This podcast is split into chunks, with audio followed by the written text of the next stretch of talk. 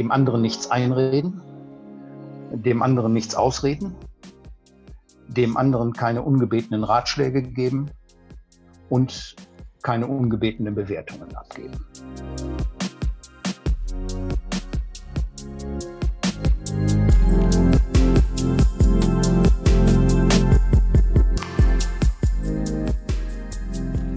Heute heißt es Hello Dieter. Schön, dass ihr dabei seid.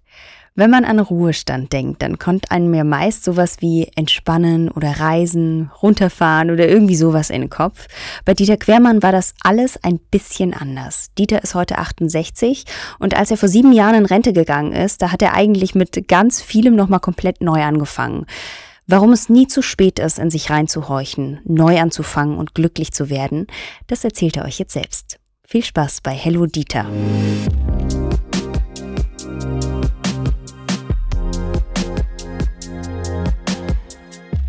Anschluss an meine Pensionierung äh, meine Frau verlassen habe nach 34 Ehejahren, weil ich ähm, alleine leben wollte, weil ich einen Neuanfang für mich gesucht habe, weil ich mir näher sein wollte und so weiter. Es gab sicherlich eine ganze Reihe von Gründen, die letztlich dazu geführt haben, dass ich zu Hause ausgezogen und in eine kleine Wohnung mitten in die Stadt gezogen bin. Und der zweite ganz wesentliche Punkt, der mein heutiges Leben eben äh, dominiert, ist äh, die ähm, Begegnung mit ähm, Hedi Hornstein, einer äh, damals 98-jährigen äh, Jüdin aus Düsseldorf, ähm, die mir ungeheuer interessante Stunden geschenkt hat, dadurch, dass sie sich mit mir unterhalten hat, dadurch, dass sie sich mir geöffnet hat und ähm, ich ganz viel über ihr dramatisches, aufregendes Leben erfahren habe. Mm. Und als sie 100 Jahre alt wurde, bekam sie von Menschen, die ich leider nie kennengelernt habe, ein Buch geschenkt, das heißt 100 Jahre Leben und ähm, enthält zehn Interviews mit zehn 100-Jährigen. Geschrieben ist dieses Buch äh, von Kerstin Schweighöfer, ähm, die für den Hoffmann und Kampe Verlag damals dieses Buch geschrieben hat. Und Frau Hornstein und ich haben, weil wir das Buch so toll fanden, ähm, Kerstin Schweighöfer eine Mail geschrieben und uns bedankt. Oder konkret dem Verlag diese Mail geschrieben und uns bedankt. Und ähm, Kerstin hat nach einiger Zeit sich höflich und verbindlich professionell bedankt für die Mail und äh, daraufhin habe ich wieder geschrieben und äh, so entwickelte sich ein Briefwechsel, der über sechs Monate ging, in dessen Verlauf wir uns ineinander verliebt haben und ähm, als wir uns dann danach nach einem guten halben Jahr das erste Mal sahen, war eigentlich klar, dass ähm, wir beide ein Paar werden würden und das ist auch so geschehen und heute leben wir zusammen und arbeiten zusammen. Das war jetzt so in Kurzfassung. Ja, genau. Das ist schon sehr vieles angerissen und so ein bisschen vorweggenommen. Ich würde aber tatsächlich gerne auf beide Punkte noch mal ein kleines bisschen eingehen. Ähm, denn der erste Punkt impliziert auch ganz viel Schmerz und der zweite Punkt impliziert ganz viel Freude und Liebe, denn das ist ja im Prinzip so das Happy End, was dahinter steht. Aber ohne Schmerz gibt es auch kein Glück. Ähm, wie war denn das für dich, diesen Entschluss zu fassen, nach so, also was bewegt einen dazu, nach so vielen Jahren zu sagen, nee, den Rest meines Lebens möchte ich jetzt alleine oder ohne dich verbringen?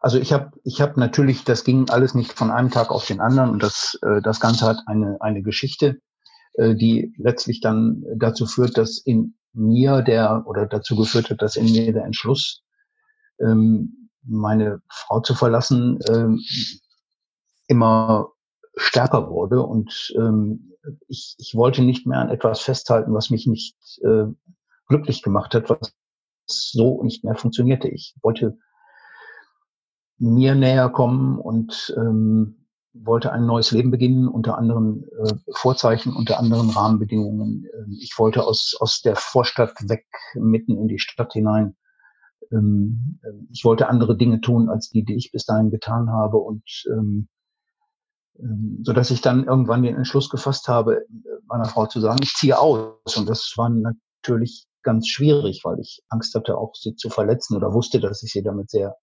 verletzen würde. Denn ähm, ähm, sie hat nicht im Traum daran gedacht, dass ich sie verlassen würde. Und äh, das ist ihr auch äh, sehr schwer gefallen, das zu akzeptieren. Und ähm, ähm, ja, und ähm, aber ich, ich wollte ich wollte ehrlich sein, ich wollte auch vor allen Dingen zu mir selbst ehrlich sein und habe es ihr dann gesagt und bin in der kürzestmöglichen Zeit dann ähm, auch zu Hause ausgezogen und ähm, habe mir diese, diese Wohnung mitten in äh, der Stadt gesucht. Das ist ja. Ich wollte von da an nur noch nach vorne, nicht nur noch, aber ich wollte vor allen Dingen dann nach vorne blicken. Mm. Ich finde, das ist ein total ähm, starker Schritt auch zu sich zu stehen irgendwie, ne? Vor allem nach so einer total langen Zeit, nach der man dann wahrscheinlich auch erstmal so dieses Alleinsein oder was zeichnet mich aus, was möchte ich eigentlich aus mir raus, was macht mich aus, wo will ich dahin nach vorne gerichtet, ähm, ja erstmal wieder suchen muss, oder? Es ist ja nicht von vornherein da. Nein, nein, nein, es ist nicht von vornherein da. Es hat angefangen, äh, für mich auch relativ überraschend nach meiner Pensionierung. Ähm, wodurch sich meine, meine Welt auch komplett verändert hat. Ich habe sehr gerne und sehr intensiv gearbeitet und ähm, ähm, sehr intensiv heißt, äh, dass, dass ich sicher selten weniger als 60 Stunden in der Woche gearbeitet habe und bin, bin auch ähm, äh, und plötzlich war, hatte ich diese 60 Stunden zu Hause. Mhm. Ähm, und ähm, dann äh, hat man schon eine ganz andere Möglichkeit, ähm, oder ich will es anders sagen, ich, man kann sich dann gar nicht mehr ausweichen, weil man die Zeit hat, äh, sich alles genau anzugucken, da wo man lebt, wie man lebt, mit wem man lebt, ähm, was man selber gut findet und was nicht. Es gab jedenfalls mächtig viel Gelegenheit ähm, hinzugucken. Und das habe ich getan und ähm, habe bei der Gelegenheit erkannt, ähm, dass mich die Beziehung nicht mehr glücklich macht und das Leben unter dem, ähm, das Leben, das ich geführt habe. Und daraufhin ähm, habe ich diese Entscheidung getroffen. Und ähm, ich habe Gott sei Dank äh, durch die Trennung mehr gewonnen als verloren. Was war das denn, nachdem man vielleicht, sag ich mal, durch so tiefe Täler dann auch erstmal durchgeht und so, ähm, was hast du dann da für dich gewonnen? Welche neue, ich sag mal auch so Erkenntnis oder was hat es dir wieder so zurückgegeben, ähm, zu sagen, ich habe jetzt mein Leben irgendwo wieder für mich? Das, das war sicherlich an vielen Stellen ziemlich banal auch. Es, ähm, ähm ich habe über meinen Alltag äh, selbst bestimmt.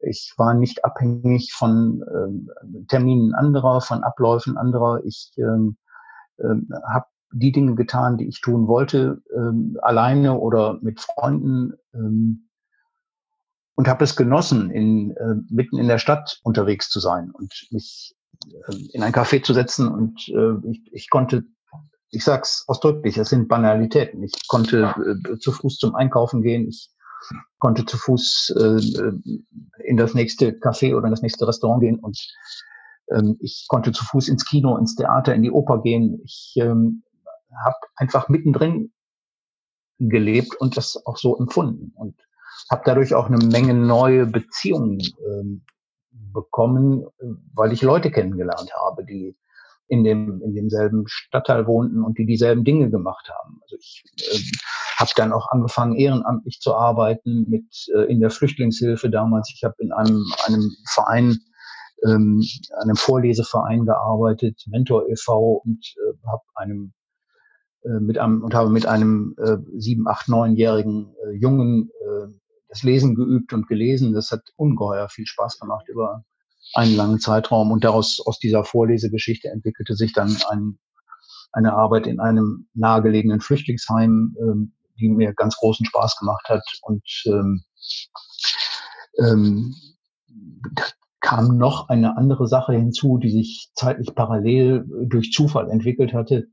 Ähm, ich habe ähm, damals ein, ein Bild bei einer Düsseldorfer Künstlerin gekauft, die mich im Anschluss an, an den Kauf und die Abwicklung dieses Geschäftes fragte, ob ich nicht ihr Agent werden wolle.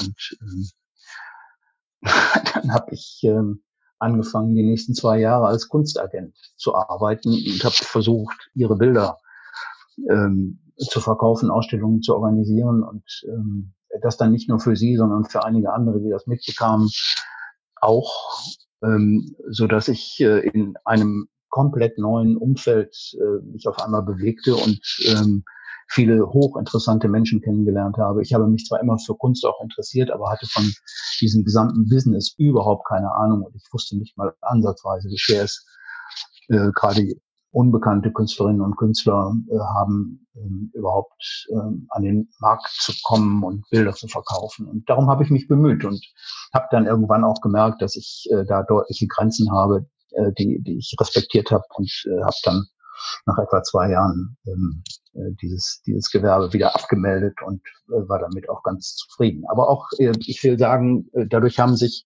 hat sich mein gesamtes Beziehungsgeflecht auch maßgeblich äh, verändert durch all diese Aktivitäten, die in dieser Zeit äh, passiert sind. Was hast du vorher gearbeitet?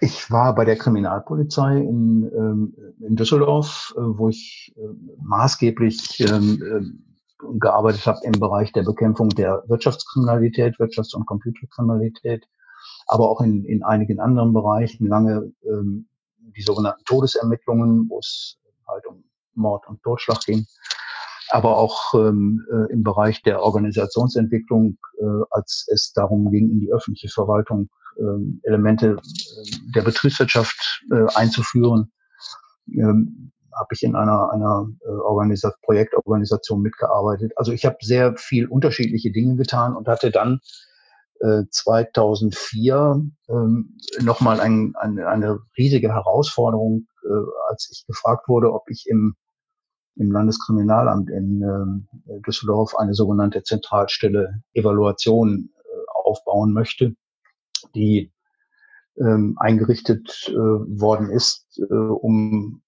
äh, Kreispolizeibehörden, Polizeibehörden in Nordrhein-Westfalen bei der ähm, Planung von Konzepten und wirkungsorientierten Konzepten und ähm, bei der Evaluation ähm, der Wirkungen und ähm, Effekte eben beraten und unterstützen zu können. Das äh, hat einen, einen riesigen Spaß gemacht, ähm, weil ich auch da nochmal sehr viel neue Dinge lernen konnte äh, über Methoden empirischer Sozialforschung, über ähm, also im Rahmen der Zusammenarbeit, die wir auch hatten mit Wissenschaftlerinnen und Wissenschaftlern, die in unserem Auftrag dann äh, solche Konzepte evaluiert haben. Also das habe ich so bis äh, zu meiner Pensionierung getan. Also du hörst, es waren sehr viele unterschiedliche Dinge. Ja, das, es klingt total spannend. Ich mag das ja immer so gerne, wenn Leute schon ganz viele verschiedene Sachen gemacht haben. Nicht, weil sie nicht bei einer Sache bleiben können, und das bist du ja auch sehr lange geblieben, aber weil ich das spannend finde, wie sich so eine Persönlichkeit auch formt dadurch, dass man verschiedene Dinge macht und immer wieder neue Herausforderungen ja auch hat. Und deswegen finde ich das so schön zu hören, dass du ähm, zuerst im Kriminal also als Kriminalbeamter gearbeitet hast, was ja doch ein ganz anderer Komplex ist. Also mein Vater ist oder war auch, der ist auch pensioniert mittlerweile, war auch bei der Kripo und ähm, da habe ich immer so viele Einblicke bekommen. Das ist ja schon ja. eine ganz, ganz andere Arbeit, als ich dann danach nochmal komplett so auf einzelne Personen, sag ich mal, und, und auch Kunst und solche Bereiche, die du ja dich darauf eingelassen hast, wirklich dem so komplett zu widmen. Heißt zum Beispiel eben der, der kleine Flüchtlingsjunge oder eben auch Edi ähm, Hornstein, die ältere Dame. Das ist ja auch nochmal eine ganz andere Be ja. Begegnung dann als das, was dir wahrscheinlich vorher so in deinem Leben begegnet ist. Wie war das? Wie kam diese Begegnung und wie hat die dich geprägt? Ähm, ich habe äh, Hedi Hornstein kennengelernt bei dem Geburtstag von Freunden.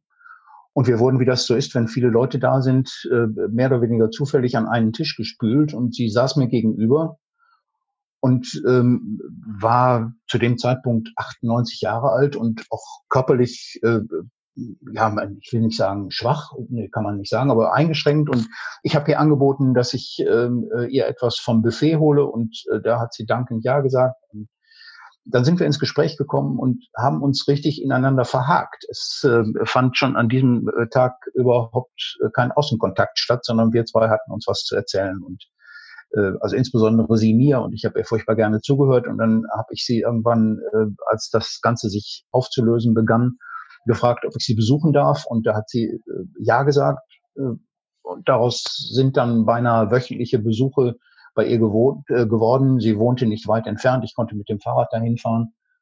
Und äh, wir haben uns in äh, ihrer Wohnung äh, ins Wohnzimmer gesetzt und ähm, sie hat mir von ihrem Leben berichtet. Äh, eine, eine feine, kleine, sehr schicke, äh, immer sehr gut zurechtgemachte äh, alte Dame, die ein bisschen ähm, äh, sehschwach war, altersblind war. Das war so ihr äh, einziger Makel, über den sie klagte, äh, weil es ihr nicht mehr möglich war, zum Beispiel, wie sie sagte, mich zu bekochen. Das. So ist dann immer bei Plätzchen, die sie auf den Tisch stellte, die ich nicht aß, weil ich da nicht so drauf stehe. Ähm, so, und äh, dann haben wir immer unterschiedlich ein, zwei Stunden miteinander da gesessen und ähm, ich hatte ursprünglich äh, die Idee, ihr etwas vorzulesen wegen ihrer äh, Sehschwäche. Das wollte sie aber nicht. Sie wollte viel lieber hören, was ich so erlebt habe, ähm, sei es beim, äh, beim Vorlesen oder bei meiner, meinen Aktivitäten rund um die Kunst oder bei anderen äh, Geschichten. Und ähm, ich wollte immer äh, gerne von dem erfahren, was sie erlebt hat. Und äh, so gingen diese äh, ein, zwei Stunden einmal in der Woche furchtbar schnell rum.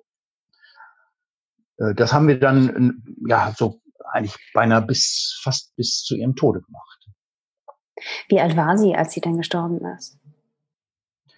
Äh, sie ist äh, oh, jetzt weiß ich nicht mehr ganz genau, ist sie noch 101 geworden oder ist sie mit 100 Wahnsinn. gestorben? Also so. Mm, mm. Ja. Und dann kam der 100. Geburtstag, von dem du ja vorhin schon auch ein bisschen erzählt hattest. Und da hat sie sich zum ersten Mal was von dir vorlesen lassen, ja? Genau. Äh, sie hatte dieses Buch von, von Kerstin Schweighöfer bekommen, 100 Jahre Leben. Und ähm, ich habe hab das in die Hand genommen und ähm, fand, das, fand das spannend, also was auch da, was darauf zu sehen war und zu lesen war.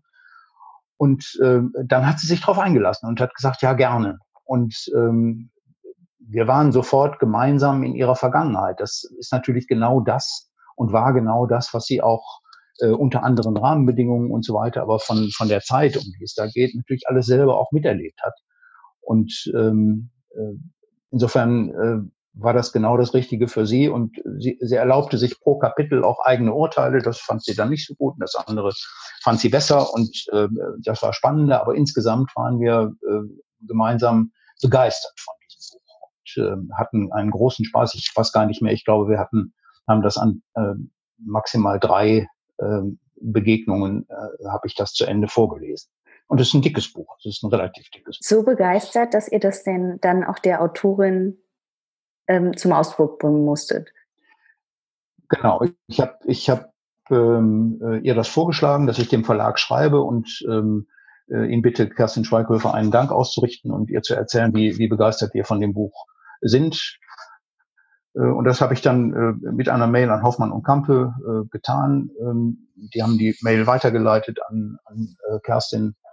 Und dann kam eben nach, nach kurzer Zeit diese verbindliche nette Antwort, die mich wieder animiert hat, ihr zu schreiben. Und naja, was ich vorhin schon erwähnt habe, daraus entwickelte sich dann ein sehr intensiver Schriftwechsel. Ich weiß nicht, ob du den Roman Gut gegen Nordwind kennst. Nee, kenne ich nicht.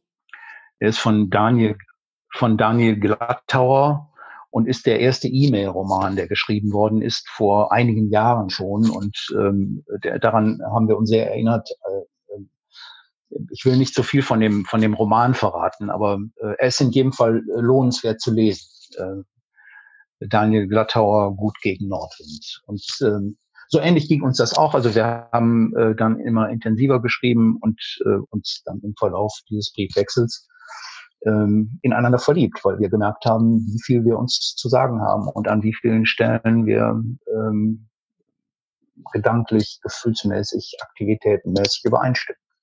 Das klingt so total schön und total romantisch und äh, es klingt nach was, was es heute in der heutigen Zeit, glaube ich, gar nicht mehr so oft gibt. und soll ich dir was sagen, Jara? Es, es war total schön und es war total romantisch. es klingt nur so. ja, und wir haben es, wir haben es sehr genossen und waren, waren ähm, als wir uns dann äh, das erste Mal verabredeten, auch extrem äh, aufgeregt. Und ähm, ähm, wussten ja nicht so ganz genau, ob das, äh, was wir uns da jetzt nun ausgedacht hatten, in der Realität dann auch äh, irgendwie eine Unterstützung finden würde.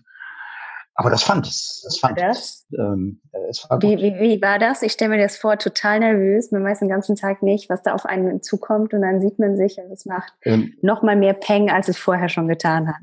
Also es war ja, ich hatte da den Vorteil, dass ich Kerstin, ähm, weil sie öffentlich agierende Person ist, als Journalistin und, und konnte und dass es Videos gab und ich, ich wusste also, was, was so un, ungefähr auf mich zukam. Ähm, und äh, sie hatte eben den Nachteil, dass sie sich äh, äh beschränken musste auf die äh, Fotos, die ich ihr dann äh, sehr zurückhaltend äh, geschickt habe, äh, die aber dann doch zu einer Vorstellung führten, die äh, ganz anders war als, als ähm, die Realität, die dann vor ihr stand. Also ähm, sie hatte irgendwie ein, ein etwas, äh, aufgrund meiner, äh, weiß ich, Literatur, Theater, Opernliebe, einen etwas distinguierten älteren Herrn erwartet, äh, den ich ihr nicht bieten konnte, also noch. und ähm, äh, was dann ihrerseits dazu führte, dass sie äh, das Kleid und die Pumps erstmal direkt wieder ausgetauscht äh, hat gegen eine etwas legere, Kleidung, ähm, äh, von der sie glaubte, sie passt besser zu meinen Jeans und meinen Stiefeln. Ähm, ja, also das war unsere erste Begegnung, die dann ähm, leider ein, eine, eine etwas, ähm, ja, wie soll ich sagen, erstmal traurige Wendung genommen hatte, weil wir das verbinden wollten mit einem gemeinsamen Besuch bei Frau Hornstein.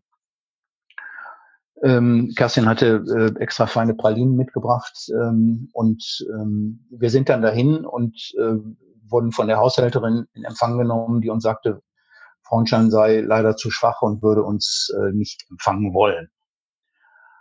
Und äh, dann sind wir da und mussten wir unverrichteter Dinge wieder gehen.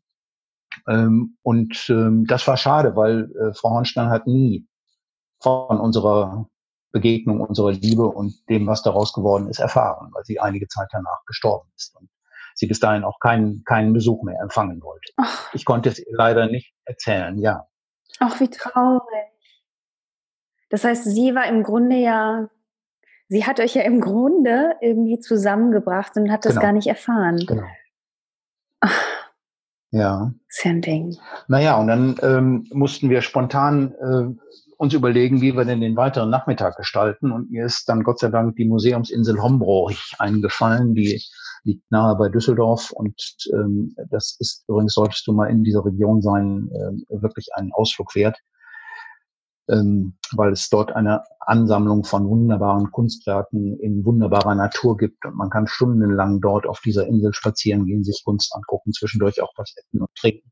Ach, und da sind wir jedenfalls hingefahren, das, ähm, das habe ich Kerstin gezeigt und ähm, hatten das Glück, auf dieser Insel ähm, einen Künstler zu treffen, der ähm, heißt oder hieß, der ist auch inzwischen verstorben, Anatol.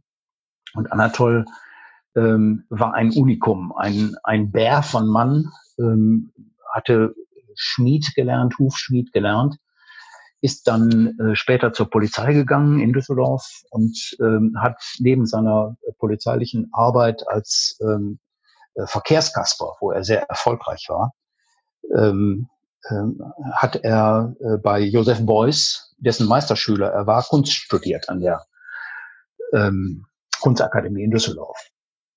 Ein total spannend. spannender Typ. Und ähm, wir hatten das Glück, dass Anatol, als wir an dessen Haus, der wohnt, wohnte auf dieser Insel, ähm, die, die Stiftung Insel Homburg hatte ihm da ein, ein Haus zur Verfügung gestellt und er wohnte und arbeitete da.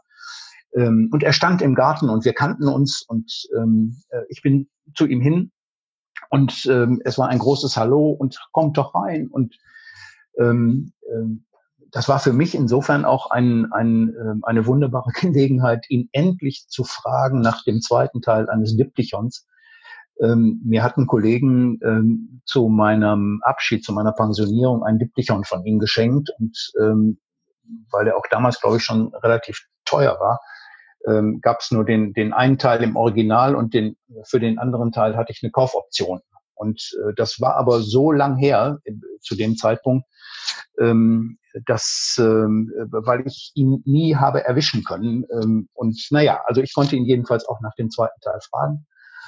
Und es war seine Frau da, die ähm, uns mit einbezog in ein, ein wunderbares Gespräch, das wir vier dann ähm, in dieser urigen Hütte äh, hatten in, in Anatols Haus. Und ähm, seine Frau hat uns dann irgendwann gebeten, ähm, dass wir ihr unsere Hände zeigen. Und sie hat uns aus der Hand gelesen an diesem ersten Tag unserer Begegnung. Und sie hat uns eine lange, glückliche Zukunft gemeinsam vorausgesagt. Auch ja. total verrückt, oder? Weil viel, viel zu früh ja. und passt sie, überhaupt nicht. Sie, kannte, sie, sie, wusste ja nichts von, von uns und unserer Geschichte und so und den hatten wir auch vorher nicht erzählt und hinterher auch nicht. Ähm, sondern es war, war einfach eine, eine spontane Aktion einer, einer sehr äh, tief fühlenden Frau. Und ähm, das Ergebnis hat uns natürlich ähm, äh, glücklich gemacht und bestärkt in unseren, in unseren Gefühlen. Naja, und ähm, dann sind wir irgendwann daraus ganz beseelt und äh, sind nach Hause gefahren und ähm, es war uns eben klar, dass wir beide ein Paar sein würden. Ja. Und so wurde es dann ja auch. War das leicht? Also war das dann so, bumm, zack, okay, von heute auf morgen, jetzt ist es so und jetzt sind wir zusammen und unzertrennlich bis an das ja. Lebensende? So war das. Wenn es immer nur so einfach wäre. Es ist einfach. es ist einfach. Ja. Ja ich weiß nicht. Ähm, ich könnte jetzt lange versuchen zu philosophieren und ähm, es, es, es, wir, wir waren uns sehr früh darüber klar, es passt. Es passt und es ist gut. Und dass wir ein Paar sein würden und sein wollten, das war sehr schnell als, als, ja, ich sag mal, als Ziel formuliert und ähm, äh, der Weg dahin, äh, den mussten wir natürlich gehen und den sind wir auch gegangen und äh, ja, und äh, jetzt, jetzt sind wir, äh, leben wir also zusammen zum, äh, zu einem großen Teil in den Niederlanden und zu einem etwas kleineren Teil zeitlich gesehen in, äh, in Deutschland. Und ihr habt ja auch an, noch zusammen jetzt auch ein Buch geschrieben, richtig? Wir haben zusammen ein Buch geschrieben. Das war, äh, war ja nochmal äh, eine ganz spannende Geschichte. Ähm, also Kerstin, ich hatte das eben erwähnt, die äh, arbeitet als, als Journalistin für, aus den Niederlanden heraus für deutsche Sender, den Deutschlandfunk im Wesentlichen, aber auch dem Südwestfunk und anderen Sendern und, und schreibt für die Art, also dieses Kunstmagazin Art und äh, noch andere Zeitungen und so weiter und auch als Autorin. Und sie hatte zu dem Zeitpunkt, als wir uns kennenlernten, schon zwei Bücher, glaube ich, veröffentlicht. Das eine war eben das ähm, äh, ähm, über die Hundertjährigen und sie hatte schon, bevor wir uns kennenlernten, die Idee äh, über das Thema Trennungen äh, zu schreiben und äh, hatte schon so die ersten äh, Gespräche geführt mit Menschen, die bereit waren, äh, ihr, ihre Geschichte, ihre Trennungs-, ihre Liebes- und Trennungsgeschichte zu erzählen. Und ähm, das, äh, das Projekt geriet dann so ein bisschen in den Hintergrund, weil, weil wir beide eben auch ähm, neu angefangen hatten und äh, viele Dinge zu klären waren. Und irgendwann ähm, kam dann die Entscheidung, wir, wir greifen dieses Buch wieder auf. Und ähm, dann hat Kerstin mich gefragt, ob ich Interesse hätte und Spaß daran hätte, ähm, dieses Buch mit ihr gemeinsam zu schreiben. Und diesen Spaß hatte ich. Äh, wir haben dann, wir haben dann gemeinsam äh, weitere Menschen gesucht, äh, die bereit waren, uns, uns ihre äh, Geschichte zu erzählen, die schwere Trennungen hinter sich hatten. Und ähm, da ähm, ja, sie, jedes dritte Ehepaar in, in Deutschland oder jede dritte Ehe in Deutschland wird getrennt.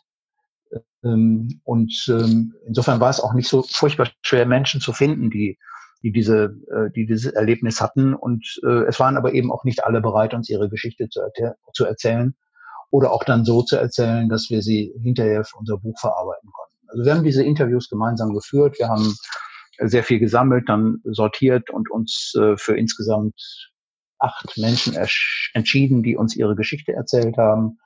Davon äh, war ein Ex-Ehepaar oder darunter war ein Ex-Ehepaar. Ähm, das war insofern äh, natürlich auch sehr spannend, weil äh, wir von äh, zwei Menschen äh, zwei unterschiedliche Geschichten, zwei unterschiedliche Wahrheiten aus zwei unterschiedlichen Perspektiven äh, gehört haben, die wir dann erzählen konnten. Ähm, ja, und dann haben wir im, im Laufe des Jahres ja. 2018 ähm, haben wir dieses Buch dann ähm, geschrieben. Ähm, und äh, am, im März diesen Jahres ist es äh, jetzt erschienen. Ähm, das war schon auch ein, ein äh, tolles Gefühl, ähm, dies, dies Büchlein dann in der Hand zu haben. Äh, der Verlag hat ein sehr, ein sehr liebes, liebevolles Cover äh, gestaltet, das uns gut gefallen hat und überhaupt der Prozess dahin, nicht nur das eigentliche Schreiben, sondern auch äh, dann all, all das, was, was, ist, was notwendig ist, um, um letztlich dieses Buch im, im Buchladen äh, zu haben, äh, war schon ein, eine für mich ja komplett neue und, und spannende Erfahrung, ja. Was ich daran so total spannend und schön finde, ist normalerweise, es gibt ja massenweise Literatur über Liebe und Beziehung und all das Schöne und wie man da zusammenfindet. Und es gibt ja auch viele Ratgeber dann eher ähm, über das Thema Trennung und äh, wieder so quasi zu, zu seiner Kraft finden und wieder aufzustehen. Aber genau diese Geschichten des Schmerzes auch und vielleicht auch des Haderns oder Zweifel oder was auch immer da mitschwingt zu erzählen, so wie sie, wie man sie wahrnimmt, finde ich, hat was total Schönes, Ehrliches. Was hast du durch diese Arbeit so für dich am meisten rausgezogen, was das Thema Trennung angeht? Oh, das ist ähm, eine sehr herausfordernde Frage. Ähm, also ich habe vor allen Dingen ähm, gelernt, dass ähm, Menschen in ihren Beziehungen zu wenig miteinander reden. Ähm, wir hätten das Buch auch das Schweigen der Paare nennen können. ähm, weil alle, alle, wie sie da waren, äh, den Zeitpunkt verpasst haben, offen miteinander zu sprechen. Ähm, Beziehungen sind, sind immer zu einem unterschiedlichen Grad natürlich auch Aushandlungsprozesse des Alltags äh, oder auch des Sonntags. Ähm, aber wenn man seine Wünsche nicht artikuliert, äh, dann äh, gibt man dem anderen auch keine Chance, darauf einzugehen. Also das, äh, ich glaube, man darf, man muss Wünsche haben, man darf Wünsche haben und man muss sie aussprechen. Ähm, man sollte keine Erwartungen haben, das wäre klug. Aber Wünsche darf man haben und ähm, sie haben alle nicht, alle nicht oder nicht rechtzeitig darüber gesprochen. Ähm, und ähm, ähm das ist so der, der wesentliche Punkt, glaube ich, der äh, deutlich geworden ist ähm, äh, in all diesen Interviews mit, mit den Menschen. Ähm, und äh, was, was so die Trennungssituation angeht, ähm, es gibt ja immer dieses, dieses Täter-Opfer-Bild. Das wird auch so bleiben, wahrscheinlich immer, weil immer einer oder eine diejenige ist, die dann diese Entscheidung trifft, äh, zu gehen. Ähm, für den, der ähm, zurückgelassen wird, äh, ist es sicher wichtig, möglichst schnell aus der Opferrolle wieder herauszukommen und ähm, ähm, wieder sozusagen in, in ein neues Leben zu gehen, sich zu öffnen. Und das haben ja unsere Protagonisten auch getan auf ganz, ganz, ganz unterschiedliche Weise. Die einen sind, äh, was weiß ich, sind endlich mal irgendwann wieder alleine ins Kino gegangen, sind allein in den Urlaub gefahren oder haben Weihnachten mit Freunden gefeiert. Ähm, äh, oder eine, das eine, eine ganz beeindruckende Geschichte hat uns äh, eine unserer Protagonistinnen erzählt, die hat sich ähm, 60-jährig ähm, ähm, aufgerafft und ist zu einer Fotografin gegangen, die Aktfotos von ihr gemacht hat. Oh, ähm, krass. Ähm, da hat äh, eine Mutter von, von äh, ich weiß jetzt gar nicht mehr, drei oder drei Kindern, doch drei, drei Kindern, ja. Und ähm, hat Aktfotos von sich machen lassen, mit denen sie dann äh, ganz stolz unterwegs war äh, bei den neuen Beziehungen, die sie gesucht und gefunden hat und äh, die auch ganz stolz uns berichtet hat äh, über eine Beziehung mit einem deutlich jüngeren Mann, den äh, sie kennengelernt hatte beim Tanzen. Ähm, und äh, so haben uns eben äh, die äh, Menschen, die wir in diesem Buch interviewen durften, alle erzählt, wie sie rausgekommen sind aus diesem Loch. Ähm, und auch das sind, sind wunderbare Erfahrungen, die wir immer zusammengefasst haben. Also dieses Buch ist kein Ratgeber. Wir, wir, sind, wir sind keine Psychologen und wollten auch jetzt nicht daher hergehen und einen Trennungsratgeber schreiben. Wir haben lediglich die Erfahrungen der Menschen aufgeschrieben und haben sie dann nochmal äh, am Ende eines jeden Kapitels zusammengefasst, äh, so dass man vielleicht äh, auch Anregungen bekommen kann. Also es ist eigentlich ein, ein, ein Mutmacherbuch. Mhm. Äh, hat eine, eine Rezensentin geschrieben, die ähm, nachdem sie das gelesen hat, ähm, sagt, oder ein anderer, ein, ein Freund hat gesagt, Mensch, wenn ich was über Beziehungen wissen will, dann brauche ich eigentlich nur euer Buch zu lesen. Da steht alles drin, was man wissen muss.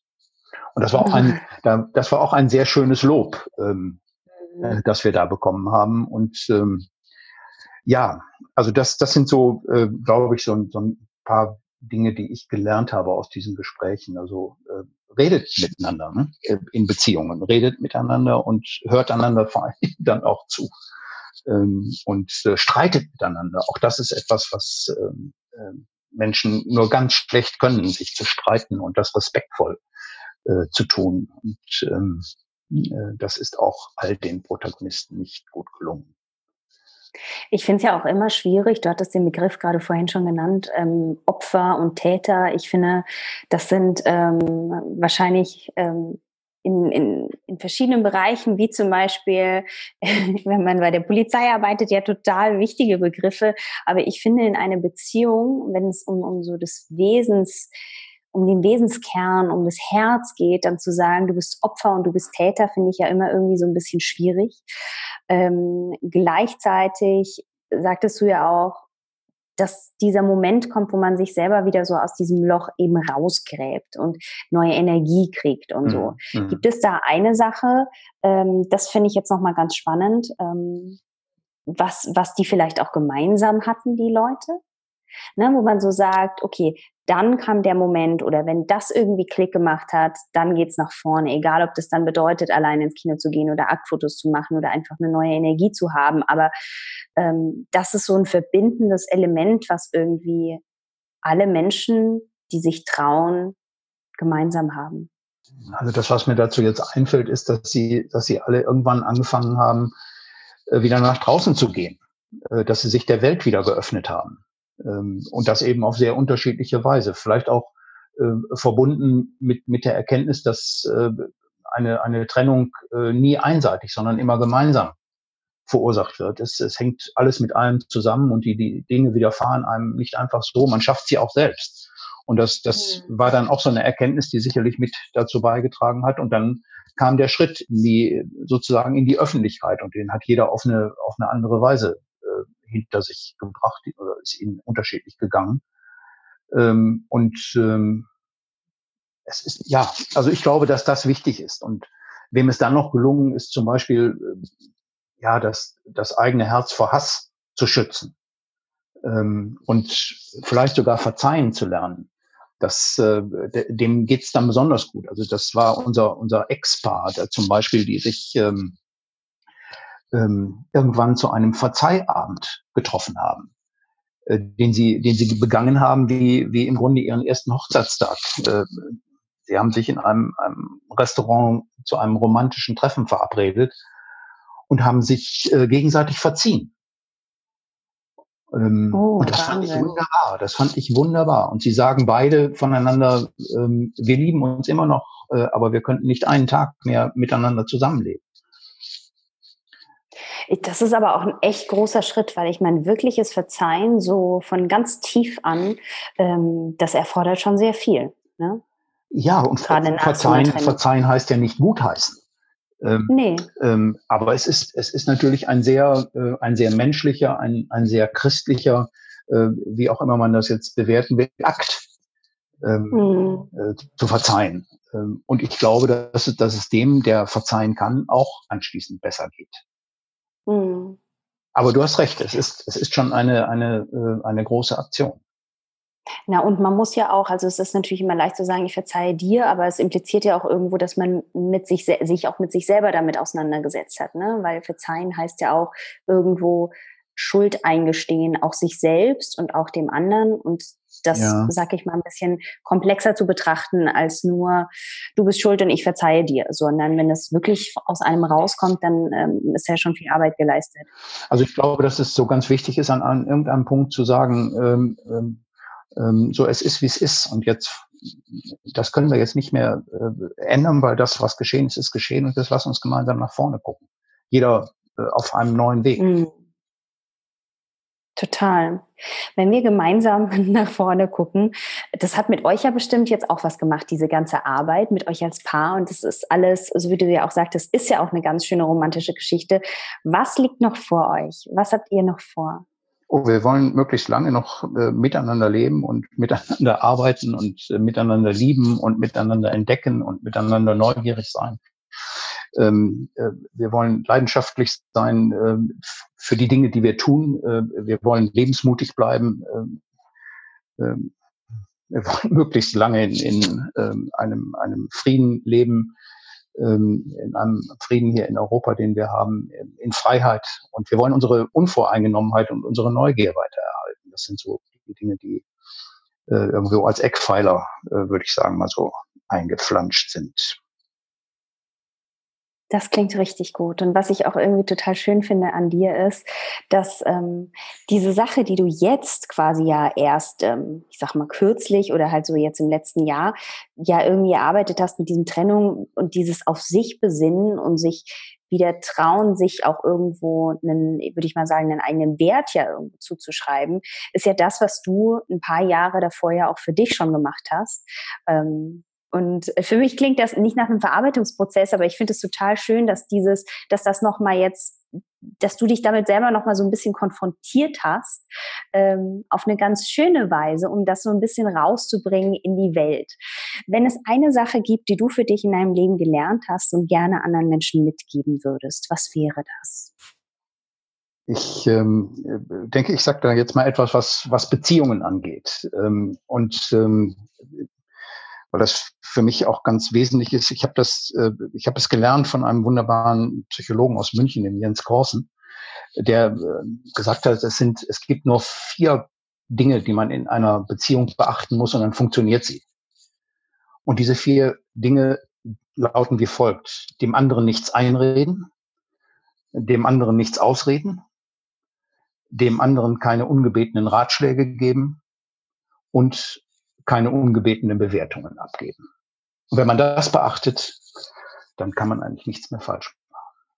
Also große Worte, ja, ist, glaube ich, eine sehr, sehr große Aufgabe, weil ganz viel so im Unterbewusstsein bestimmt auch stattfindet. Aber also, klingt sehr weise ich weiß, und dass sehr ich, klug. Das ähm, schon vielen Leuten gesagt habe und äh, einige haben in dem Moment, nachdem sie eine, einen kleinen Augenblick drüber nachgedacht haben, gesagt, worüber sollen wir denn dann noch reden? Ja, ähm, und ich kann dir sagen, ähm, das funktioniert. Ja, glaube ich, natürlich, definitiv funktioniert es. Aber es ist halt auch eine, ich glaube, eine große Arbeit an sich selbst, oder? Absolut, so. absolut. Weil man äh, vom Wesen her schon so tendiert, dazu tendiert, anderen irgendwie für andere das gut zu meinen und Ratschläge zu geben und ähm, ne, für den anderen. Dabei hat das ja. ja viel mehr mit einem selbst zu tun ja. als mit der anderen Person. Ja. Aber das will man in dem Moment ja erstmal nicht sehen. Ja. Also ich habe ähm, ich habe auch ähm, neben all dem, was was ich so in meinem Leben gemacht habe, äh, lange Zeit als Führungskräftecoach gearbeitet ähm, und äh, habe da vor allen Dingen eins gelernt, dass die Menschen, die die sich äh, so ein Coaching geleistet haben, äh, immer alle genau selber wussten, wo sie hin wollten. Man musste ihnen nur zuhören und ähm, ähm, sie selber zu der Erkenntnis kommen lassen, was jetzt nötig ist für sie selbst. Und das musste man ihnen nicht durch Ratschläge vermitteln. Und ähm, so ähnlich scheint mir das auch in Beziehungen zu sein, dass dem anderen zuhören und ähm, ihn lassen, wie er ist. Das ist, ähm, glaube ich, schon ganz wichtig.